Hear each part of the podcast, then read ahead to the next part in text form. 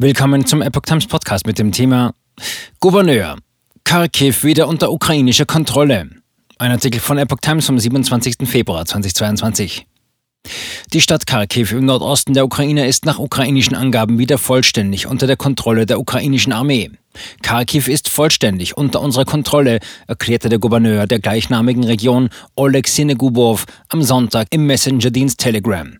Nun sei in der zweitgrößten ukrainischen Stadt eine Aktion im Gange, um die russischen Soldaten vollständig aus der Stadt zu vertreiben.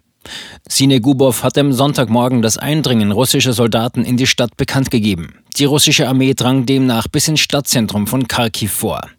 Die Kämpfe in Kharkiv hatten am Sonntagmorgen begonnen und betrafen mehrere Orte im Stadtgebiet. Ein Reporter der Nachrichtenagentur AFP berichtete von heftigen Straßenkämpfen. Seit dem Vormittag seien Maschinengewehrfeuer und Explosionen zu hören. Er habe zudem mehrere verlassene russische Panzerfahrzeuge und ein ausgebranntes Wrack gesehen, berichtete der Reporter. Die Straßen waren menschenleer.